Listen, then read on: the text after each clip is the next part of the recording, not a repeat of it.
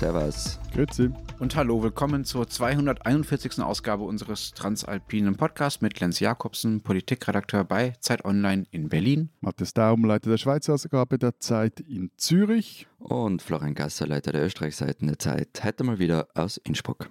Unsere zwei Themen diese Woche. Wir reden über Sexismus und Mobbing bei einem großen schweizerischen Verlagshaus und generell über Sexismus und Mobbing in den Medienbranchen unserer Länder. Also alles sehr close to home heute. Und wir reden, nachdem wir letzte Woche so großen Erfolg mit den Telefonzellen hatten, diese Woche über die andere anachronistische Technik dieser Gegenwart, nämlich das Faxen. Dazu und zu allem anderen per Mail, nicht per Fax erreichbar at alpen.zeit.de und per Sprachnachricht, nicht per Fax an die WhatsApp-Nummer, die in den Shownotes steht. Wir sollten vielleicht so einen Faxabruf anbieten, wie die Radios in den 90er Jahren. Oh, schöne Idee. Schöne Idee. Fünf Euro und Sie kriegen die Themen. Äh, so für die Kaffeekasse auch super. Genau, genau. Aber es geht noch um was anderes. Es ist ja mal wieder Zeit für die Wahl zum Spinner, zur Spinnerin des Monats. Ich muss gestehen, ich habe völlig vergessen, was wir da im Angebot haben. Wer war es denn das noch? Also, wir haben das österreichische Burgtheater. Schön. Wir haben die Gstader Bergbahnen, die Schnee mit dem Heli rumgeflogen haben. Wir haben die Schweizer, die eine Kugel voller Gin im Bodensee versenkt haben und plötzlich ist die Kugel voller Gin weg. Beim Lenz daheim ist sie, sagen wir uns ehrlich. Stimmt, Entschuldigung. Prost. Aber die ist jetzt leer, weil Lenz sieht wieder recht fit aus. Ja, ja. Das, und wir haben den Skandal Oberbürgermeister von Frankfurt, Peter Feldmann, zur Auswahl. Und das Ganze kann man, oder das Voting findet statt unter zeit.de slash Spinner oder zeit.de slash Spinnerin. Und die Gewinnerin oder den Gewinner des, des vergangenen Votings müssen wir noch nachliefern. Okay, Matthias, danke für die Einführung. Lass uns zum ersten Thema kommen. In der Schweiz ist eine Art, wenn ich das richtig verstehe, MeToo-Skandal ausgebrochen bei Tamedia, heißt das Ding, dem größten Medienhaus des Landes. Was ist da passiert, Matthias? Eine ehemalige Redakteurin des Tagesanzeiger-Magazins oder wie wir hierzulande sagen, Dagimaki, Anushka Roshani, die klagt gegen ihre ehemalige Arbeitgeberin, eben gegen die Tamedia AG, wegen Verletzung der Fürsorgepflicht aufgrund sexistischer Diskriminierung und ungültiger oder missbräuchlicher Kündigung. Der frühere Chef des Tagesanzeigenmagazins, Finn Canonica, der soll sie jahrelang gemobbt und sexuell belästigt haben. Sie meldete dann den Fall oder ihren Fall intern. Es gab mehrere Untersuchungen. Die dauerten aber beide recht lang und äh, schließlich hat dann der Chef im vergangenen Mai die Firma verlassen und jetzt aber wurde auch der Redakteurin gekündigt, worauf sie eben gegen Tamedia jetzt klagt. Und meine Kollegin Salome Müller aus dem Schweizer Büro der Zeit, die hat den Fall monatelang recherchiert und aufgeschrieben. Der Artikel erschien am Samstag bei euch bei Zeit Online, was da alles passiert ist. Und gleichzeitig muss man auch noch sagen, dass Roshani selber am Freitag noch ihre, also eine, einen Ich-Text im Spiegel geschrieben hat und eben, also da stehen dann Sachen drin, er, also der Chef soll sie die Zitat Ungefickte genannt haben, wenn er mit anderen über sie sprach. Ihr selbst habe mal ins Gesicht gesagt, dass ihr Mann, Zitat, einen kleinen Schwanz habe. Und äh, wenn sie in ihren Texten statt eines Helvetismus oder eines schweizerischen Begriffs, also Trottoir oder Bären oder so, aber wenn sie da eben einen sehr deutschen äh, Begriff oder einen sehr deutschen Ausdruck verwendet haben, wie zum Beispiel Sahneweiß oder Kekse, dann habe Kanonika kleine Hakenkreuze an den Rand des Manuskripts gezeichnet. Und äh, irgendwann hat sie ein, ein, Sonderheft verantwortet, das dann erschienen ist. Und dann hatte ihr, da habe ihr per SMS geschrieben, Zitat, obwohl du eine Frau bist, hast du brilliert. Erzähl doch mal, bevor wir das vielleicht noch weiter ausführen, weil ich glaube, dass die meisten oder viele nicht wissen, was Zamedia ist. Was ist denn das für ein Laden und was machen denn die? Ja, also, wie längst gesagt, ist ja ein großer Laden, einer, also neben Ringier das größte private Medienunternehmen der Schweiz. Größer ist vermutlich, also ist noch, noch die SAG und Tamedia ist wiederum Teil der TX Group. Die ist an der Börse notiert, hat 3600 Mitarbeiterinnen und Mitarbeiter und macht einen Umsatz von fast einer Milliarde Franken pro Jahr, 69 Millionen. Also äh, gerade zur Einordnung, damit man die Dimension von dieser Tamedia versteht, die größten österreichischen Medienhäuser jetzt abseits vom ORF, also die Mediaprint, Red Bull Media House, Styria Gruppe und so, die sind fast nur die Hälfte, so plus minus vom Umsatz her, wie die Tamedia. Genau, aber zur TX Group gehören auch Online-Marktplätze, also zum Beispiel Homegate, da geht es um Immobilien, Tutti, das sind so Kleinanzeigen oder haben die auch so einen Ebay-Klon, der hier Platz ist, ist, nennt sich Ricardo oder, oder auch Job. Äh, Cloud, so eine Jobplattform und eben die vorher erwähnte Tamedia unter diesem Dach hat die Text Group vor einiger Zeit alle ihre Bezahlzeitungen, Bezahlmedien zusammengefasst. Also dazu gehören dann eben Tagesanzeiger, Sonntagszeitung, Basler Zeitung, Landbote, Unterländer, Zürichsee Zeitung, Bund, Berner Zeitung, Le Matin Dimanche, 24 Heures, Tribune des Schnee, Finanz- und Wirtschaft, Schweizer Familie und eben auch die Beilage des Tagesanzeigers und der Berner Zeitung des Bundes, der BZ, der BATZ, das Magazin. So. Und das, was du vorher erzählt hast über den Chefredakteur des Tagimagis, also unsere Branche kennend, in der ja wahnsinnig viel getratscht wird immer, ist es einer von diesen Fällen, und wir kennen alle solche Fälle, von denen jeder irgendwie gewusst hat oder es geahnt hat, wo ein bisschen drüber geredet worden ist, aber keiner hat es irgendwie öffentlich ausgesprochen? Ja, genau eine solche Fälle. Also eben ausgesprochen oder rumgetratscht haben es viele, aber getan hat eigentlich niemand was. Also weder bei Tamedia intern hat man sich gegen das, dieses Gebaren gewehrt, noch haben äh, sich jene, die von diesen Geschichten direkt wussten, hat kaum getraut, als Quellen für Recherchen zu dienen. Es gab nämlich mehrere Anläufe von Kolleginnen und Kollegen in anderen Medienhäusern, diesen Gerüchten nachzugehen. Schon 2014, 2017, auch 2017 war das, glaube ich, in einem Branchenmagazin, gab es einen längeren Text. Da gab es gewisse Quellen. Aber eben, auch wenn sie dann dort die, die, Leute oder wenn die Leute zum Sprechen gebracht wurden, verlagsintern geschah kaum etwas. Und äh, ja, wir haben dann auch vermutlich als Letzte auch von diesen Gerüchten gehört und äh, ja, da haben wir beschlossen, dieser Sache mal nachzugehen. Und ich meine, was halt besonders stoßend an der Geschichte ist, das Magazin ist nicht irgendein Heft, also es ist so, kann man ja auch sagen, seit der Gründung, es wurde 1970 gegründet und ist eigentlich, dass das versteht sich auch selber als so Sprachrohr der urbanen und progressiven Schweiz. Und äh, einige der Artikel sind äh, gendersensibel mit äh, eben Glottischlag, also Doppelpunkt verfasst gibt in Essays werden feministische Thesen vertreten, es geht viel und häufig um postkoloniale Theorien. Und es war ja auch zum Beispiel das Magazin, das, das war, glaube ich, vor drei Jahren so, die sogenannten mackligen Protokolle veröffentlicht hat. Darin erzählten damals acht Frauen von jahrelangen Einschüchterungen und Erniedrigungen beim, in einem Leistungssportzentrum des Schweizerischen Turnverbands. Und das hatte dann zum Beispiel zur Folge, dass sich da auch die, die Sportministerin eingemischt hat, eine Untersuchung einleitet und dort den Laden auf den Kopf stellte. War ja damals auch Thema bei uns, wenn ich mich richtig erinnere. Mhm.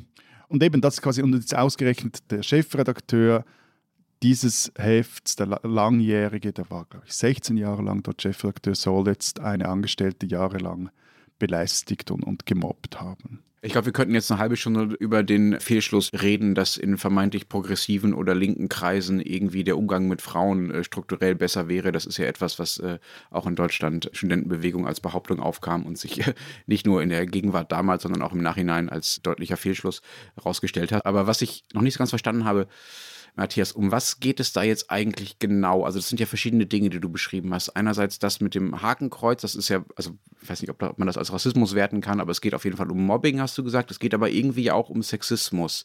Geht es da um, also vermischt sich das einfach oder ist das eher ein Sexismus-Skandal, eher ein Mobbing-Skandal? Wie würdest du das gewichten? Ich weiß nicht, ob man das irgendwie voneinander trennen kann. Ich würde sagen, es geht um beides und, und im, im Endeffekt geht es um eine, um eine Unternehmenskultur, die solche Dinge über die Jahre hinweg zulässt. Und eben, aber was man trotzdem immer noch sagen muss, also es gibt kein Urteil gegen Finn Canonica und äh, es gab auch noch keinen Prozess. Und äh, vielleicht einigen sich die Parteien dann auch noch außergerichtlich. Und es gibt, das ist auch wichtig zu sagen, eine Untersuchung, die Tamedia bei einer externen äh, Anwaltskanzlei in Auftrag gegeben hat, die auch auf solche Untersuchungen spezialisiert ist.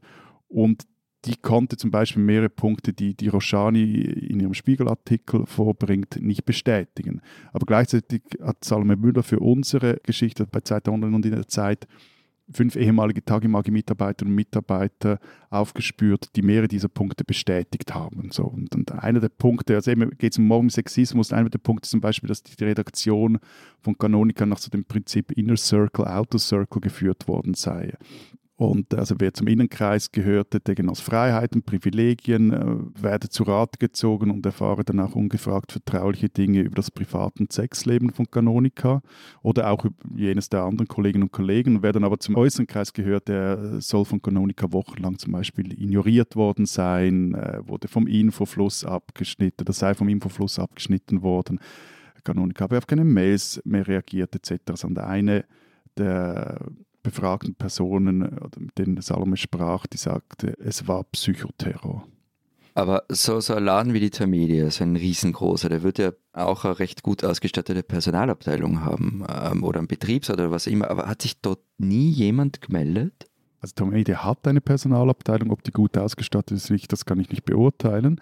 Mindestens eine Person hat der Personalabteilung von Tamedia anscheinend ausführlich berichtet, weshalb sie gekündigt hat also beim Magazin. Aber da ist nichts passiert, also der, der Chef blieb. Und ähm, als dann im vergangenen Mai, damals hieß es, Canonical würde außerhalb des Unternehmens eine neue Herausforderung annehmen. Jetzt, in den letzten Tagen, hat der Media dann eher gesagt, es sei ihm gekündigt worden. Da rückte halt sein langjähriger Stellvertreter Bruno Ziaudin auf den Chefposten nach. Also der Mann, der in einem Abschiedseditorial noch so auf seinen Chef schrieb, Zitat, dank der Großzügigkeit, mit der er seinen Mitarbeiterinnen und Mitarbeitern jenen Freiraum gewährte, der für herausragenden Journalismus unabdingbar ist, habe das Dagimag in den vergangenen 15 Jahren mehr als 100 Journalistenpreise gewonnen. Ja, nett. Da scheint ja wirklich ein Bruch vollzogen worden zu sein. Ironie off.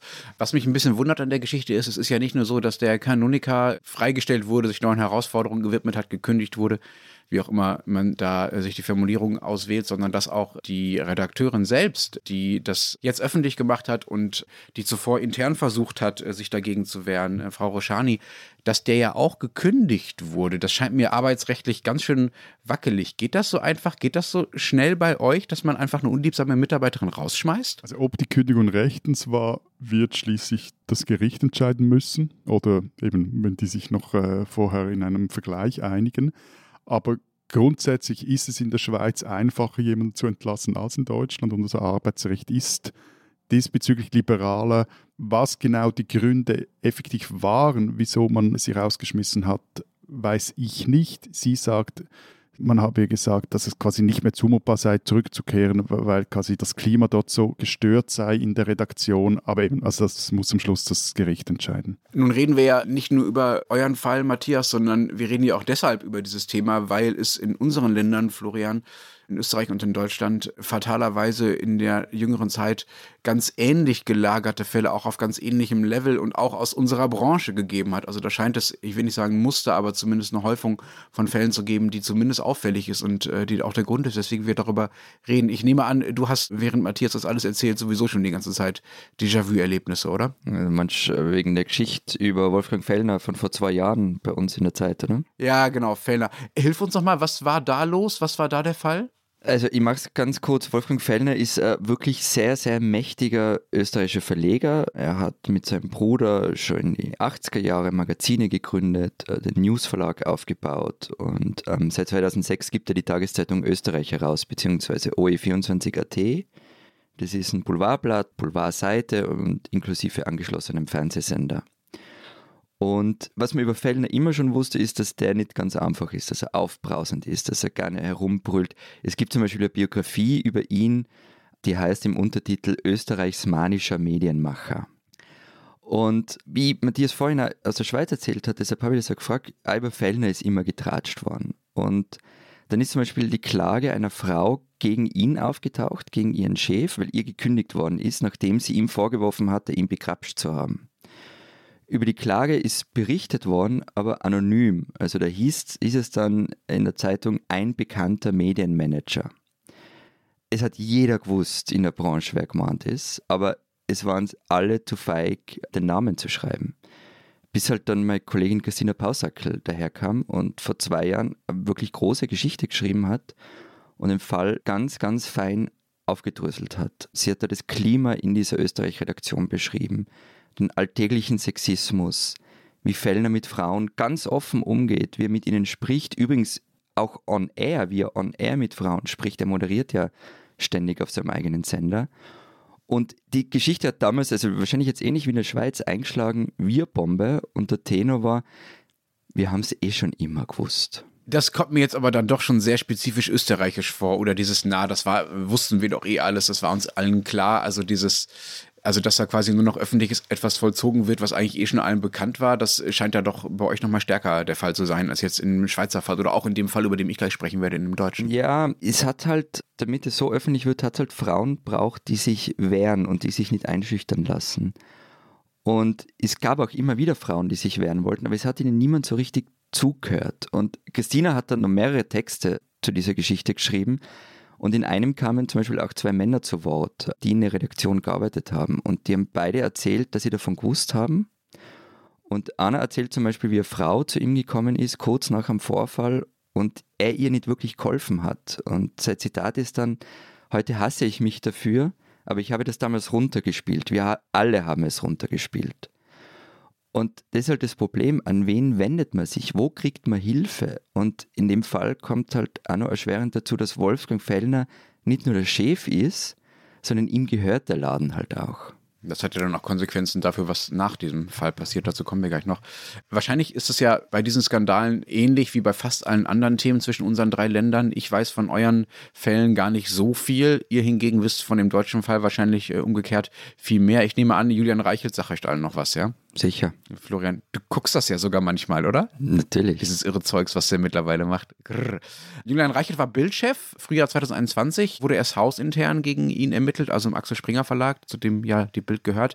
Und der übrigens auch, ähnlich wie Tamedia in der Schweiz, einen Großteil seines Geldes mittlerweile mit Online-Marktplätzen und ähnlichen Dingen macht und gar nicht mehr mit mit klassischen Medien. Jedenfalls wurde gegen Reichelt ermittelt, damals wegen vermeintlichem Machtmissbrauch gegenüber untergebenen Frauen.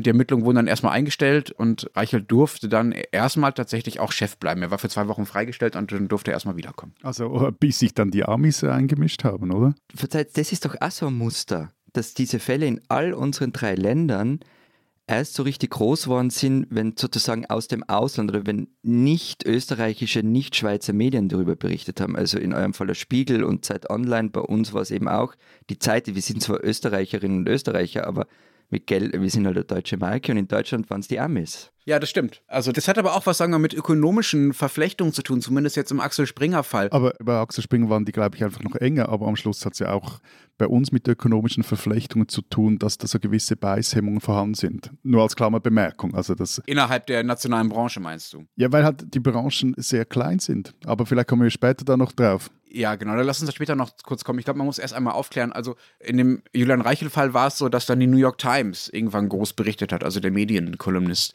der New York Times damals und unter anderem aufgeschrieben hat, dass Reichelt seine immer mal wieder wechselnden Geliebten unter den eigenen Mitarbeiterinnen in der Regel deutlich niedriger gestellt als er, so quasi in Hotels geparkt hat und auf ihn hat warten lassen während der Arbeitszeit. Und dann hat er sie auch mal auf völlig unpassende, viel zu hohe Positionen gehievt, denen sie gar nicht gewachsen waren und was unglaublichen Stress bei ihnen ausgelöst hat und natürlich auch dazu geführt hat, dass die jeweiligen Mitarbeiterinnen und Mitarbeiter in den Abteilungen damit überfordert waren, unter dieser Person oder mit dieser Person zu arbeiten, die da offenbar gar nicht hingehörte. Er hat dann einer mal 5000 Euro gezahlt, damit die nicht öffentlich davon erzählt, dass äh, sie eine Liebschaft mit ihm hat. Und genau, mindestens eine von den betroffenen Frauen hat unter dem Umgang nachweislich so gelitten, dass sie aus psychischen Gründen wochenlang krankgeschrieben war. Und nach dieser Berichterstattung der New York Times dann wurde Reichelt gefeuert. Vermutlich, und das meine ich mit ökonomischen Verflechtungen, auch deshalb, weil der Verlagschef Matthias Döpfner, der sonst immer zu Reichelt gehalten hat, ja, gerade in dem Moment dabei war in den USA, das nicht ganz unwichtige Medium Politico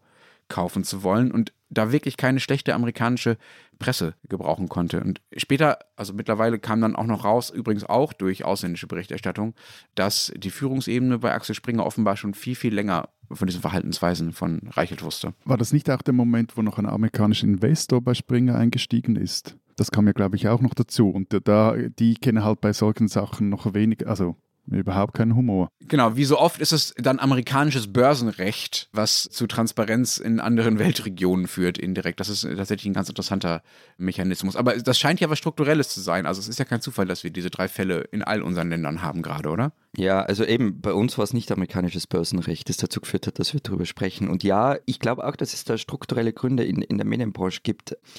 Das war halt jahrzehntelang ein totaler Männerclub.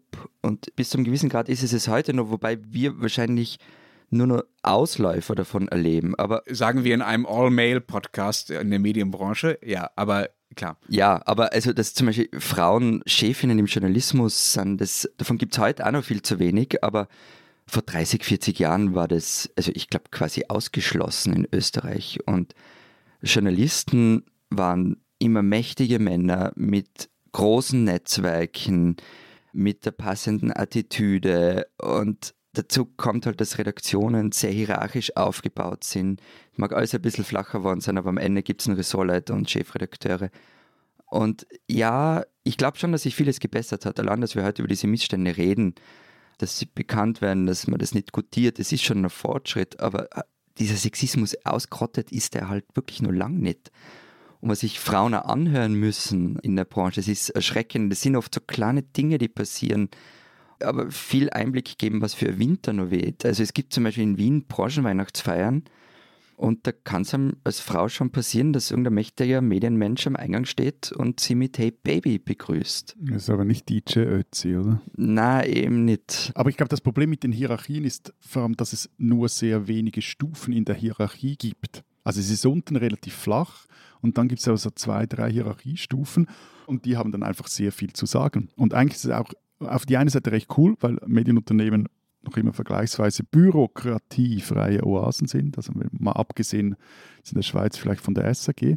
Aber wenn dann halt einer dieser weniger Chefs oder vielleicht auch mal eine dieser weniger Chefinnen steil geht, durchdreht, komisch tut, dann gibt es halt oberhalb oder neben dem kaum andere Chefs, Chefinnen, die ihn in die Schranke weisen würden.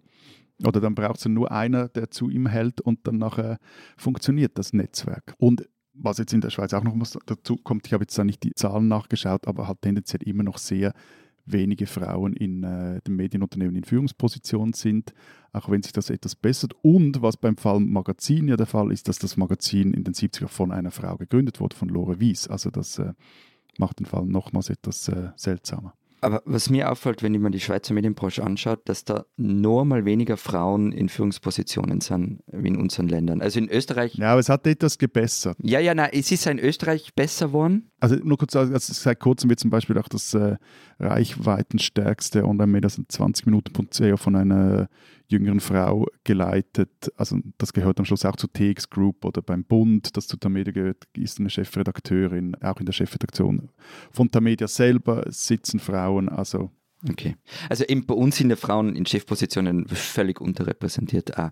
Ich habe gestern noch mit einer Schweizer Journalistin gesprochen, die ja Österreich ganz gut kennt und habe sie gefragt, was der Unterschied ist mit dem Sexismus in der Medienbranche zwischen den beiden Ländern. Und sieht man so, der, der latente Alltagssexismus, der ist ja in Österreich viel ausgeprägter als in der Schweiz. Und ich glaube, da hat sie recht. Also, also so der Hey Baby-Sexismus, oder? Der Hey Baby-Sexismus. Also mir erzählen zum Beispiel auch Pressesprecherinnen manchmal davon, wie sie irgendwie von Redakteuren blöd angemacht werden. Also so à la, ja Mädel, ich, ich war sowieso alles besser als du. So in diese Richtung. Was sie aber auch gesagt hat, ist, dass strukturell der Sexismus in der Schweiz stärker ausgeprägt ist. Also das, das hat irgendwie viel mit Familienbildern zu tun, mit Frauenbildern, mit der Rollenverteilung. Und einfach, um nur das klarzustellen, das heißt nicht, dass es in Österreich keinen strukturellen Sexismus gibt. Den gibt es natürlich sehr wohl. Die Frage ist halt, wie ausgeprägt ist er. Ja, äh, ich habe auch mit einer Freundin äh, gesprochen, äh, nicht mit der gleichen, mit der du gesprochen hast, Florian. Also ich habe mit einer äh, Kollegin gesprochen, die äh, auch äh, Redaktionen in Deutschland jetzt in dem Fall und in der Schweiz aus dem Inneren kennt und auch öfters in Österreich ist. Und deren Erfahrungen decken sich mit dem, was du da zu berichten hast. Die sagt auch, in der Schweiz ist es deutlich schlimmer als in Deutschland insbesondere der strukturelle äh, ähm, Sexismus. Und sie erklärt das mit, äh, was du auch schon angedeutet hast, Florian, mit klassischeren Rollenbildern. Ne? Also Frauen bleiben in der Schweiz, wenn sie Mütter werden, eher noch zu Hause und das wird auch gesellschaftlich viel eher von ihnen erwartet. Also man hört viel eher, wenn man als, als äh, Frau in der Schweiz als Mutter arbeiten geht, erzählt sie zumindest sowas wie, ja, aber lange geht das nicht gut, dass du jetzt noch weiter arbeitest. Du brauchst, du musst doch eine Beziehung zu deinem Kind aufbauen und solche Geschichten. Und das, sagt sie, gäbe es in der Schweiz noch viel stärker als äh, in Deutschland. Und das heißt ja auch, dass in der Arbeitswelt in vielen Branchen noch viel großflächiger Männer alle Macht unter sich aufteilen können. Es sind einfach Männerläden, noch viel mehr als in Deutschland.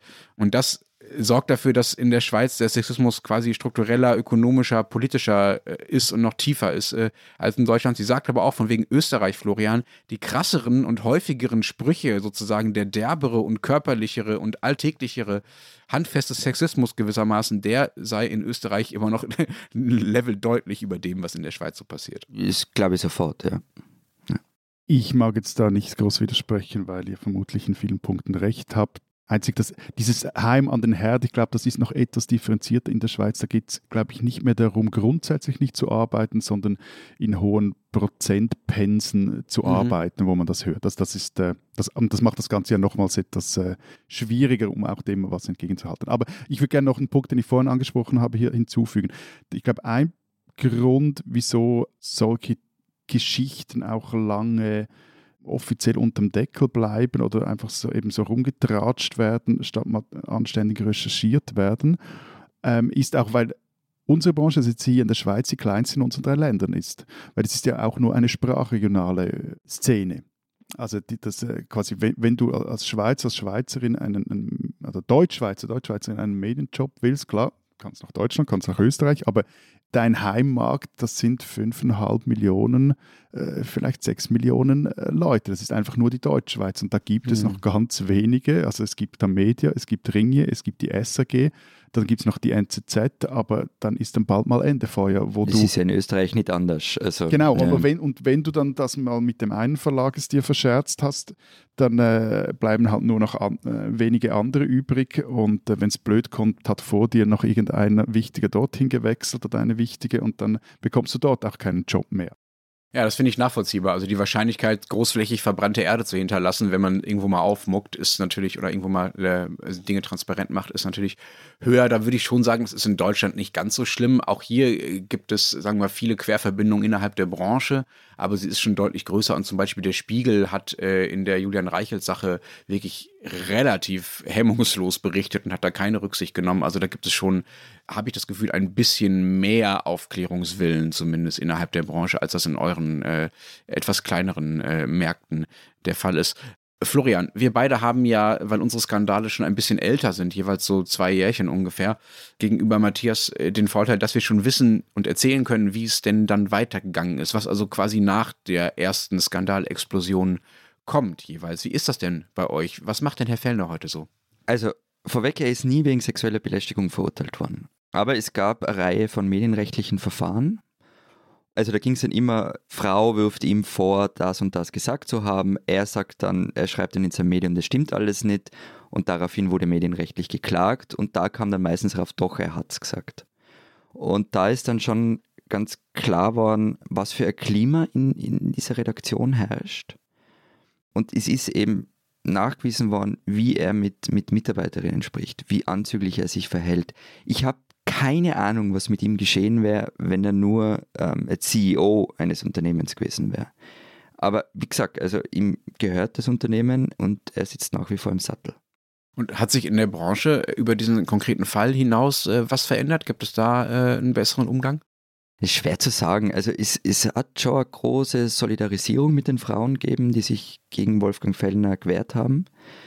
Es ist auch vielen klar, dass sich eben an den Strukturen was ändern muss, ähm, dass es zum Beispiel Anlaufstellen für Betroffene braucht, wo sie sich hinwenden können, ohne dass sie gleich in die Öffentlichkeit gehen müssen. Ich glaube schon auch, dass es Männer gibt, die sich hinterfragen, ähm, also die sowohl das eigene Verhalten hinterfragen, aber auch hinterfragen, was habe ich vielleicht zu lange toleriert und was äh, kann man da eigentlich machen. Aber es gibt jetzt, ist jetzt nicht so, dass irgendwie sich strukturell seit zwei Jahren massiv viel geändert habe in der österreichischen Medienbranche. Wie ging die Reichelt-Geschichte aus? Das habe ich gar nicht mehr präsent. Naja, also Reichelt hat sich ja mittlerweile selbstständig gemacht und äh, versucht so eine Art äh, deutschsprachige Tucker Carlson-Variante zu werden, mehr oder weniger. Genau, er, er, bespaßt Florian, so das ist jetzt sein Hauptjob. Genau, Florian zieht sich das manchmal rein, wenn er, wenn er sich wirklich abschießen will. Aber auch Julian Reichelt wurde nie verurteilt wegen sexueller Belästigung. Er hat sich lange mit dem Spiegel gestritten, die darüber ja sehr intensiv äh, berichtet haben, hat denen ähm, vorgeworfen, er habe sie nicht konfrontiert. Also es ist journalistischer Usus, dass man ähm, diejenigen, über die man negativ berichtet, äh, bevor man über sie berichtet, zumindest einmal die Chance gibt, sich dazu zu verhalten. Da war Reichels Vorwurf, der Spiegel habe das nicht getan. Er hat allerdings all diese Rechtsstreitigkeiten letztlich verloren. Die Spiegelartikel dürfen mittlerweile alle wieder so erscheinen, äh, wie sie ursprünglich mal veröffentlicht wurden. Und Springer hat im November 2022, also der Verlag, vor einem US-Gericht einen Vergleich mit einer ehemaligen Bildmitarbeiterin geschlossen, die dort wegen sexueller Belästigung äh, durch Reichel geklagt hatte. Genau, die hat also offenbar, also das heißt ja Vergleich, hat also offenbar äh, einfach einen Haufen äh, Geld dafür bekommen und juristisch äh, ist das damit, soweit ich weiß, abgeschlossen und Reichert ist in keinster Weise verurteilt und der Verlag auch nicht. Das ist ja der Teil, den ich an dieser Magazin-Tamedia-Geschichte am allerwenigsten verstehe. Also dieses Unternehmen macht fast eine Milliarde Umsatz. Wieso lassen die diesen Fall derart eskalieren? Hm. Also wieso lassen es Geschäftsleitung, Verwaltungsrat, der Verleger Pietro Supino zu, dass eine langjährige Mitarbeiterin mit ihrer Geschichte die Öffentlichkeit sucht und, und ihren Arbeitgeber vor Gericht zieht. Also quasi, was muss da alles schon geschehen sein, damit jemand so weit geht? Also ich meine, die, der Schaden ist ja auch für, für Anushka Roshan jetzt, äh, jetzt angerichtet und die ist Ende 50. Also das ist äh, auch nicht, das macht man auch nicht einfach mal so. Anstatt eben, dass da mal jemand auch seitens der Mediathek guckt und gesagt hätte, hey, jetzt fertig. Wir öffnen das Portemonnaie und versuchen das Ding jetzt irgendwie auch mal etwas zu befrieden. Wobei ich glaube, man schon sagen muss, dass wir nicht behaupten wollen, dass äh, man Sexismus-Skandale am besten durch Geld löst, sondern man ändert sie natürlich äh, oder löst sie natürlich am besten durch Verhaltensänderungen ne? und durch auch tatsächliche Strafen für diejenigen, denen da Vergehen nachgewiesen werden können. Ja, ja, aber Matthias ging es jetzt um die Denke eines Konzerns. Also wie, mhm. ähm, und, genau. aber vielleicht gibt es in dem Konzern sogar Leute, die sagen, okay, wir müssen das jetzt mal machen, damit wir was ändern können. Es muss mal so groß rauskommen.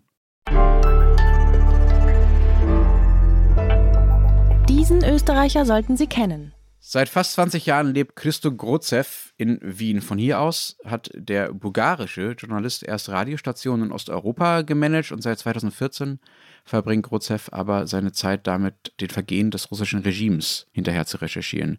Grozev tut sich dazu mit den Investigativjournalisten von Bellingcat zusammen. Mittlerweile ist er dort sogar CEO, um herauszufinden, das war seine erste größere Recherche in dem Zusammenhang, wer hinter dem Abschuss von Flug MH17 über der Ukraine steckt. Ihr erinnert euch, das ist dieser Flug von Malaysia Airways, der da äh, 2014 damals über der Ukraine abgestürzt ist. Ähm, und Grozev wühlt sich da also durch haufenweise Material, durch Tonbandaufnahmen. Er telefoniert Leute ab, von denen er glaubt, dass sie an dem Abschuss irgendwie beteiligt sein könnten und hat am Ende tatsächlich so viel Material gesammelt und hat das so gut gemacht, dass später auch aufgrund seiner Recherchen ein niederländisches Gericht vier russische Geheimdienstler anklagen kann, die daran beteiligt gewesen sein sollen, an diesem Abschuss dieses Fluges. Und so geht es dann weiter. Das ist nicht sein einziger Fall. 2018 trägt Grotzev zur Aufklärung des Mordanschlags auf den Ex-Agenten Sergei Skripal in Großbritannien bei. 2019 identifiziert er mit seinen Kollegen den wahrscheinlichen Täter im Berliner Tiergartenmord. Auch da geht es um eine Verwicklung des russischen Geheimdienstes.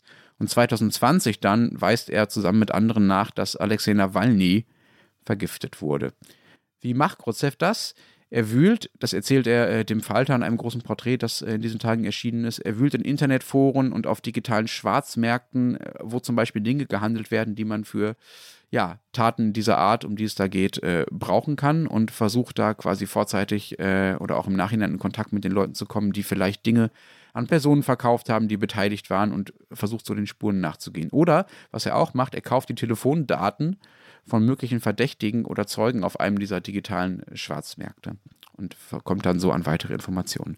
Seit Beginn des russischen Angriffskrieges jetzt auf die Ukraine sammelt äh, Grotzev Beweise für russische Kriegsverbrechen in der Ukraine und es ist deshalb auch kein Wunder, dass äh, Putin ihn in sich mittlerweile als äh, Feind auserkoren hat. Nawalny hat mal zu Grotzev gesagt, Zitat, du stehst jetzt höher auf seiner Todeslichter als ich. Der gut informierte Grotzev geht mittlerweile davon aus, dass er in Wien, und deshalb ist er ein Österreicher, den man kennen sollte, dass er in Wien, wo er seit 20 Jahren, wie gesagt, lebt, leider nicht mehr sicher ist. Dem Falter sagte er, ich vermute, dass es in der Stadt mehr russische Agenten, Spitzen und Handlanger gibt als Polizisten. Deshalb entscheidet er sich im April relativ spontan von einer Reise in die USA nicht mehr zurück nach Österreich zu fliegen. Er wird jetzt aus den USA weiterarbeiten. Der putinsche Arm scheint doch eher nach Wien als bis nach Amerika zu reichen. Christo Grotzev ist ein bulgarischer Wahlwiener und nun ein leider Exil-Wiener, den man kennen sollte.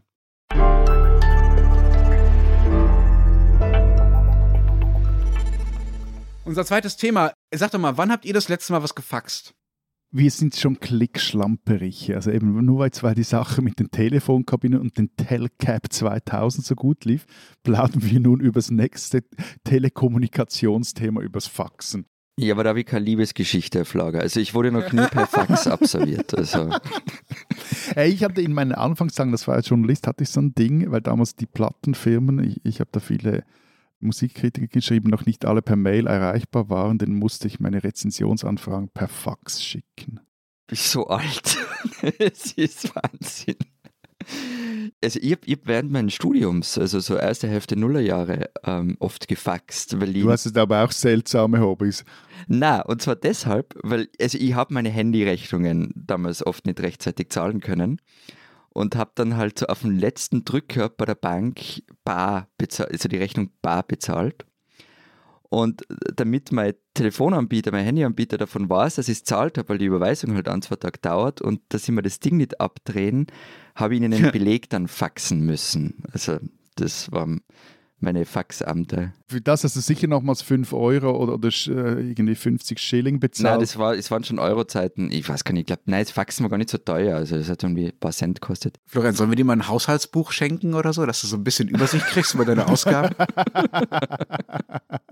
Aber das letzte Mal wirklich gefaxt, also Nummer eingetippt, äh, Papier reingesteckt und so weiter, das habe ich tatsächlich bei der Zeit. Na. Ja, mit der Redaktion in Hamburg. Ähm, das ist alles. Mit der Redaktion in Hamburg. Ja, aber das war so, aber das war nicht deren Schuld. Ähm, ich habe irgendeine Bestätigung braucht, keine Ahnung mehr was, aus der Redaktion für irgendeine Akkreditierung. Und ähm, da waren sie in, äh, da wollten sie in Österreich bei dieser Stelle keine E-Mail haben mit so einer digitalen Signatur, sondern eben ein Fax.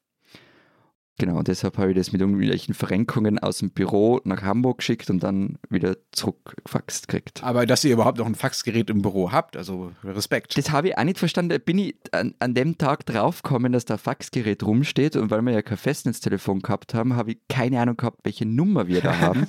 deshalb musste ich das ja nach Hamburg faxen, damit wir draufkommen, welche Nummer dieses Faxgerät hat meine Geschichte ist fast so verwirrend. Es war, glaube ich, 2009 bei mir, da habe ich ein Porträt geschrieben von Jürgen Rüttgers, der war damals CDU-Ministerpräsident in Nordrhein-Westfalen. Und ich habe auch mit ihm gesprochen natürlich. Und äh, wie das im Journalismus oft so ist, zumindest wenn man mit Politikern diesen Ranges spricht, ähm, muss man dann, oder was heißt muss man? In der Regel werden solche äh, Zitate aus solchen Gesprächen nachher nochmal autorisiert. Also die Pressesprecher schauen nochmal darauf, Moment mal, hat er das wirklich gesagt und äh, ist das wirklich okay, wenn man das veröffentlicht? Und ich habe also diese ähm, Zitate aus diesem Gespräch zur Autorisierung an diesen Pressesprecher schicken wollen und der sagt so, machen Sie das bitte per Fax. Ich hatte aber gar kein Faxgerät. Und es war alles sehr dringend. Also es war so mittags und am Abend musste ich diesen Text in die Redaktion schicken, also musste der fertig sein. Das heißt, ich habe dann diese Zitate äh, in ein Word-Dokument gepackt, dieses Word-Dokument an meinen Stiefvater geschickt, von dem ich wusste, dass er noch ein Faxgerät hat, der aber nicht mehr in der gleichen Stadt wohnte wie ich. Der hat das ausgedruckt hat das auf sein Faxgerät gelegt, das an diesem Pressesprecher von Herrn Rüttgers gefaxt. Dann hat dieser Pressesprecher von Herrn Rüttgers an meinen Stiefvater zurück die autorisierten Zitate, also so mit Anmerkungen, dann quasi auf diesem Zettel, das zurückgefaxt und dann hat mein Stiefvater mich angerufen. Also mit händischen Anmerkungen. Ja, ja, mit händischen Anmerkungen. Okay. Genau. Er hat quasi das Fax genommen, da seine Anmerkung dran geschrieben und das dann wieder reingelegt und zurück an meinen Stiefvater geschickt. Und da ich aber kein Faxgerät hatte, hat mein Stiefvater dann angerufen und mir quasi diese händischen Änderungen, dann haben wir noch versucht, diese Schrift zu entziffern und so, von diesem Pressesprecher ähm, äh, durchzugeben. Das war wirklich äh, völlig irre und völlig unverhältnismäßig aufwendig. Und in der nächsten Folge von Servus Grüezi Hallo hören Sie die transalpine Diskussion über Brieftauben. Rohrpost, das könnte man. Rohrpost, Rohrpost ist gut. Aber Rohrpost ist cool. Ja, Rohrpost ist super und sie gibt es ja noch. Also cool. Rohrpost ist toll. Ja, ja, spottet ihr mal, spottet ihr mal. Das ist ja leider, das ist ja der Grund dafür, äh, nicht so, dass das eine völlige Ausnahme wäre, was mir da passiert ist. Was ist denn passiert? Erzähl. Na, jetzt warte mal. Ich, ich habe das Zitat einer österreichischen Anwältin gefunden in einem Artikel auf, auf der Future Zone, also FutureZone.at. Da ging es ums Faxen. Und die sagte. Was ist FutureZone.at, der Großhändler für Faxgeräte? Oder? Nein, gehört zum Kurier. Und jedenfalls, diese Anwält, diese österreichische Anwältin sagt, wenn in ihrer Kanzlei heute noch ein Fax eintreffe, sei das meistens aus Deutschland. Dort sei Fax noch wesentlich verbreiteter als bei uns. Können Sie das bestätigen, Herr Jakobsen, oder wollen Sie uns das irgendwie schriftlich mit Siegel geben? Einen Reiter, einen Postillion vorbei. Es gibt leider keine europaweite Vergleichsstatistik zum Verbreitungsgrad äh, der Faxpraxis äh, in unseren und anderen europäischen Ländern. Oder wenn es sie gibt, dann kenne ich sie nicht. Bitte dann an alpen.zeit.de mailen, nicht faxen. Aber ja, es gibt da in Deutschland, äh, sagen wir mal, gerade ein bisschen Spott für die Bundesnetzagentur. Die Bundesnetzagentur ist äh, die staatliche Behörde, die, äh, naja, dafür zuständig ist, dass äh, die Netze die Kommunikationsnetze modern sind und gut genutzt werden können und so weiter. Also äh, soll sich da quasi um Zukunftsfähigkeit kümmern. Und ausgerechnet diese Bundesnetzagentur hat jetzt eine Ausschreibung veröffentlicht, dass sie einen neuen Faxdienstleister sucht. Und zwar gäbe es weiterhin äh, genug Leute, die diese Behörde offenbar per Fax erreichen wollen und für die müssen man nun mal weiterhin irgendwie erreichbar sein. Und es geht da auch nicht um 20 Faxe im Jahr, sondern um, Achtung, 48.000 Faxe im Jahr, die dieser Dienstleister für diese Agentur noch stemmen soll. So. Und bevor wir uns jetzt über die Bundesnetzagentur völlig lustig machen, sie ist halt damit nicht allein. Ne? Im öffentlichen Dienst in Deutschland wird auch noch super viel gefaxt, weil diese digitalen Systeme, ne, Föderalismus und so weiter, nicht immer völlig kompatibel sind. Du kannst dich einfach Daten von A nach B schicken, dann schreibst du es irgendwie auf und machst es per Fax. Und weil Fax eben, das klang bei euch gerade auch schon durch äh, mit der Signatur und so weiter, weil Faxe die Anforderungen, alle Anforderungen an Schriftform erfüllen, auch mit Unterschrift und so weiter. Das ist äh, ähm, auf digitalen Wege offenbar immer noch nicht so leicht möglich, beziehungsweise wird noch nicht in allen Fällen ähm, als gleich, gleich legitim anerkannt. Es sind aber auch nicht nur Behörden und öffentlicher Dienst, die noch so viel faxen, sondern auch Unternehmen. Am wirklich allerschönsten finde ich die Geschichte, dass Bayer, die ja nicht nur Medikamente machen, sondern auch Saatgut und Agrarwirtschaft und so weiter, bis vor sehr kurzer Zeit noch jeden Morgen an 30.000 Bauern auf der Welt ein Fax verschickt hat mit den Wetterdaten des Tages. So. Und von wegen die Deutschen faxen viel. Ja, es gibt eine Umfrage, ähm, eine Studie aus 2021 vom Branchenverband äh, Bitkom, die besagt, dass in 43 Prozent der deutschen Unternehmen noch häufig oder sehr häufig das Fax genutzt wird. Ich wollte jetzt eigentlich einen blöden Witz machen, aber jetzt bin ich vor kurz aufgestanden von unserer Aufnahme und äh, zu unserem Drucker rüber. Ist ein Fax ankommen gerade, oder? Nein, zu unserem Drucker gegangen, weil irgendwie mir plötzlich so im Hinterkopf was, was dämmerte ich muss also hiermit gestehen, es steht hier auch noch ein Multifunktionsdrucker rum, der auch noch benutzt wird, der auch faxen könnte bei uns im Büro, aber er ist nicht angeschlossen. Also. Aber das könnte unsere auch. Also da steht da Kopie, Fax, Scan und so weiter. Ja, ja. Ich, ich wollte ja eigentlich eine Statistik raussuchen, wie viele Faxe verschickt werden. Ich meine, das kann doch nicht so schwierig sein. Wir haben ja letzte Woche äh, eine Statistik gehabt, wie viel wird, wird über Telefonzellen telefoniert, wie viel wird über Mobilfunk telefoniert. Es gibt einfach keine, wie viele Faxe verschickt werden. Und angeblich, weil die Betreiber nicht zwischen einem Anruf und einem Fax unterscheiden können. Aber das ist doch nicht, weil das jetzt alles digital ist? Ja, aber es ist ja nicht alles, also du kannst ja diese alten Faxgeräte gibt es ja nach wie vor. Also ich weiß einfach ja, nicht. aber bei, bei, uns ist das analoge Netz ist zum Beispiel abgestellt, das ist alles Voice over IP. Mhm.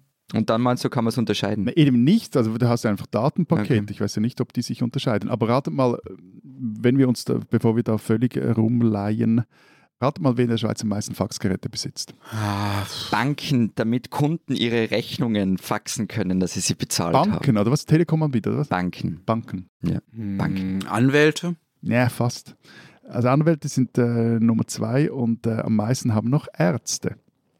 Also äh, die Zahl ist jetzt schon zwei Jahre, glaube ich, alt, aber von den gut 200.000 Faxnummer-Einträgen, die es gibt, gehören 11.500 zu Ärztinnen und Ärzten. Ja, das, mit, das, das verstehe ich sogar. Also bei uns hat ja Corona zu einer kleinen Renaissance der Faxgeräte geführt, gerade im Gesundheitsbereich. Wieso das? Naja, an und für sich ist ja das unverschlüsselte Verschicken von sensiblen Gesundheitsdaten, Klammer auf, ist gleich Faxen, Klammer zu, laut Gesundheitstelematikgesetz verboten. Aber das ist äh, während Corona alles ein bisschen hm, laxer gehandhabt von aufgeweicht worden, weil man wollte halt die persönlichen Kontakte minimieren. Und dann sind halt wieder Befundanforderungen, Rezeptbestellungen und so weiter per Fax verschickt worden. Also zwischen Arztpraxen hin und her, aber eben auch an Apotheken und so weiter.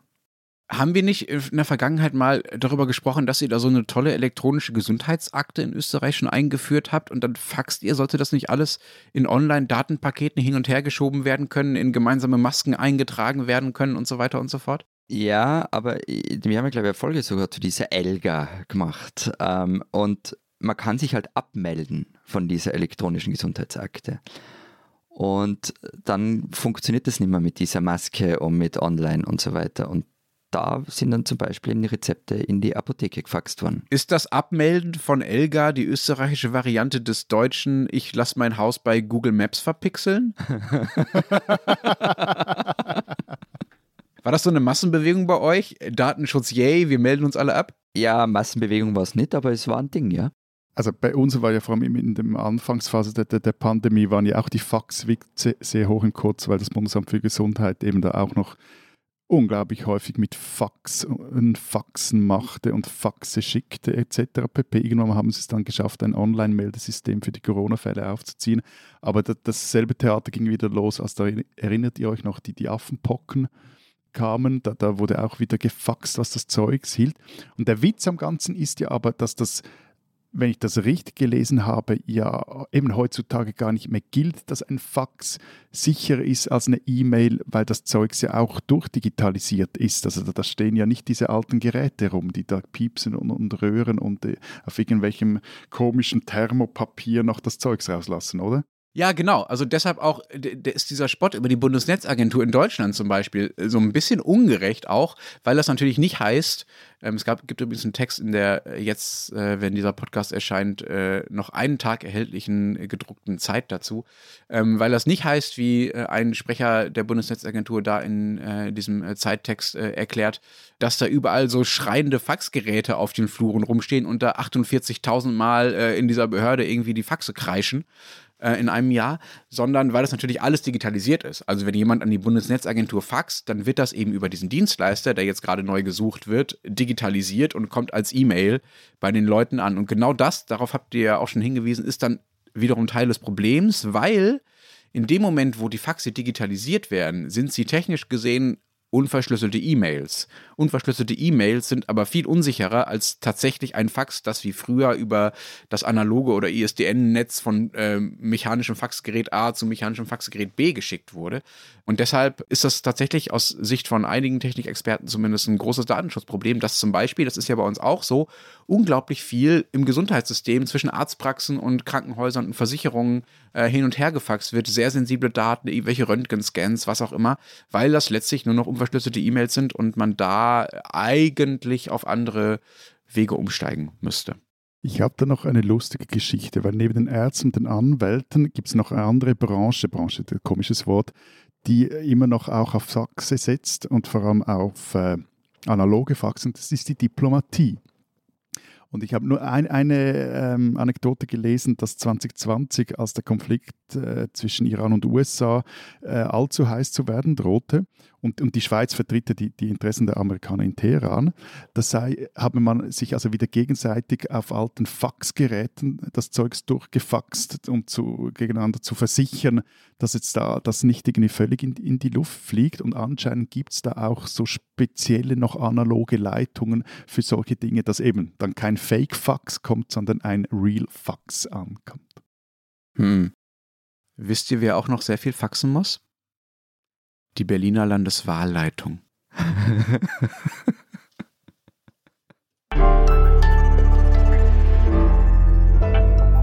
Die spinnen, die Deutschen. Es war vor genau fünf Jahren, da hieß es auf dieser Frequenz erstmals Servus, Grüezi und Hallo. Im Februar 2018 ging die erste Folge unseres Podcasts online. Das heißt also, wir hatten uns fast vergessen, wir feiern Geburtstag. Aber eben, weil Florian nicht backen kann. Und Lenz hat zwar in eine Weinhandlung eingeheiratet, aber nicht in einen Champagner-Service Lieferservice. Und äh, ich sowieso eine Partyflasche bin, wird es nichts mit Jubelfeier. Ich möchte übrigens daran erinnern, dass wir die Aufnahme unserer ersten Folge um einen Tag verschieben haben müssen, weil sich die Koalitionsverhandlungen in Berlin so lange hingezogen haben und wir das halt aber unbedingt mitnehmen wollten. Also das war völlig absurder ja, Tag. ja, ja. Es ging schon damit los, dass ihr euch wieder nach dem Deutschen richten musstet. Ja, ja. Ja. Ja. und dass irgendetwas nicht funktioniert hat in Berlin, von dem her. Aber eben sowieso, also eigentlich ist es des Wahnsinns, dass uns Woche für Woche um die 100.000 äh, Hörerinnen und Hörer ertragen, dass sie uns zuhören, Mails schreiben, Sprachnachrichten schicken, dass sie an unsere Auftritte kommen und da auch mit uns noch Selfies machen wollen. Und dass sie uns Fotos schicken von Telefonzellen nach so Sendungen wie der vergangenen Woche, haben wir haufenweise bekommen. Von Playmobil-Telefonzellen vor allem. Die haben mich am meisten beeindruckt. Und der Telcap 2000. Ja. Auf jeden Fall, wir sagen, Freunde, ihr spinnt. Wobei, die, die ja noch mehr spinnen, sind ja die Menschen, äh, die uns nicht nur so nebenbei beim Joggen hören, sondern die uns so intensiv hören, dass sie äh, sogar noch an unseren Tonspuren rumbasteln können, rumbasteln müssen. Das sind, finde ich, unsere, unsere wichtigsten Hörer. Das stimmt ja, die, unsere Produzentinnen von Pool Artists, also Felix, Maria und Frieda. Frieda stellt sich ja oft als äh, unseren ersten Fan vor und die hat uns nämlich wirklich von Stunde Null angehört. Also nicht von der ersten Folge an, sondern von Folge Null an. Und denen drei verdanken mir eigentlich, dass die Folgen eigentlich ganz gut klingen.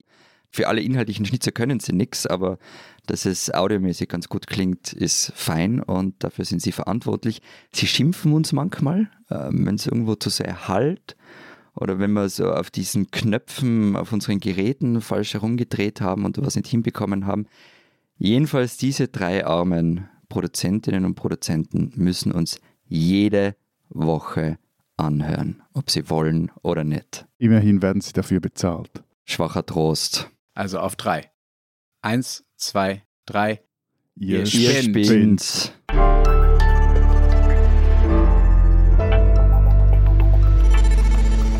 Das war's diese Woche beim Transalpinen Podcast. Nächste Woche setzt der Ösi aus äh, und Matthias und ich halten die Stellung. Was habt ihr denn eigentlich in der Zeit Schweiz, Zeit Österreich schriftlich noch so vorbereitet bis dahin? Und kann man sich die Zeit vertreiben? Wir haben wenig überraschenden Nachzug eben zu dieser vorhin diskutierten Tamedia-Geschichte und Timo Posselt hat noch ein nettes kleines Porträt über den Basler Popsänger Sam himself oder Rock, Pop, Indie-Rock-Sänger Sam himself geschrieben, der big in New York ist. Bei uns hat Christina Pausackel eine Recherche angestellt. Vor fünf Jahren, genau mit dem Start dieses Podcasts, ging in Österreich das sogenannte Burka-Verbot in Kraft. Ein völlig absurdes Gesetz, das äh, auch verboten hat, dass man sich einen Schal ins Gesicht tut, zum Beispiel, und Menschen wurden deswegen gestraft. Christina stellt jetzt die Frage, wie kam es eigentlich zu diesem Gesetz? Äh, Warum war das reine Symbolpolitik? Sie hat unter anderem mit dem damaligen Bundeskanzler Christian Kern drüber gesprochen. Und dann haben wir noch auf unserer Unterhaltungsseite ein Interview mit Barbara Kalich, deren Talkshow im ORF so lange läuft wie keine andere Talkshow im deutschsprachigen Raum. Und wenn Sie wissen wollen, was bei der Berliner Wahl an diesem Wochenende so passiert, dann lesen Sie die gedruckte Zeit oder natürlich Zeit Online. Wir hören uns dann zu zweit nächste Woche wieder. Bis dahin Vielen Dank. Ciao. und tschüss.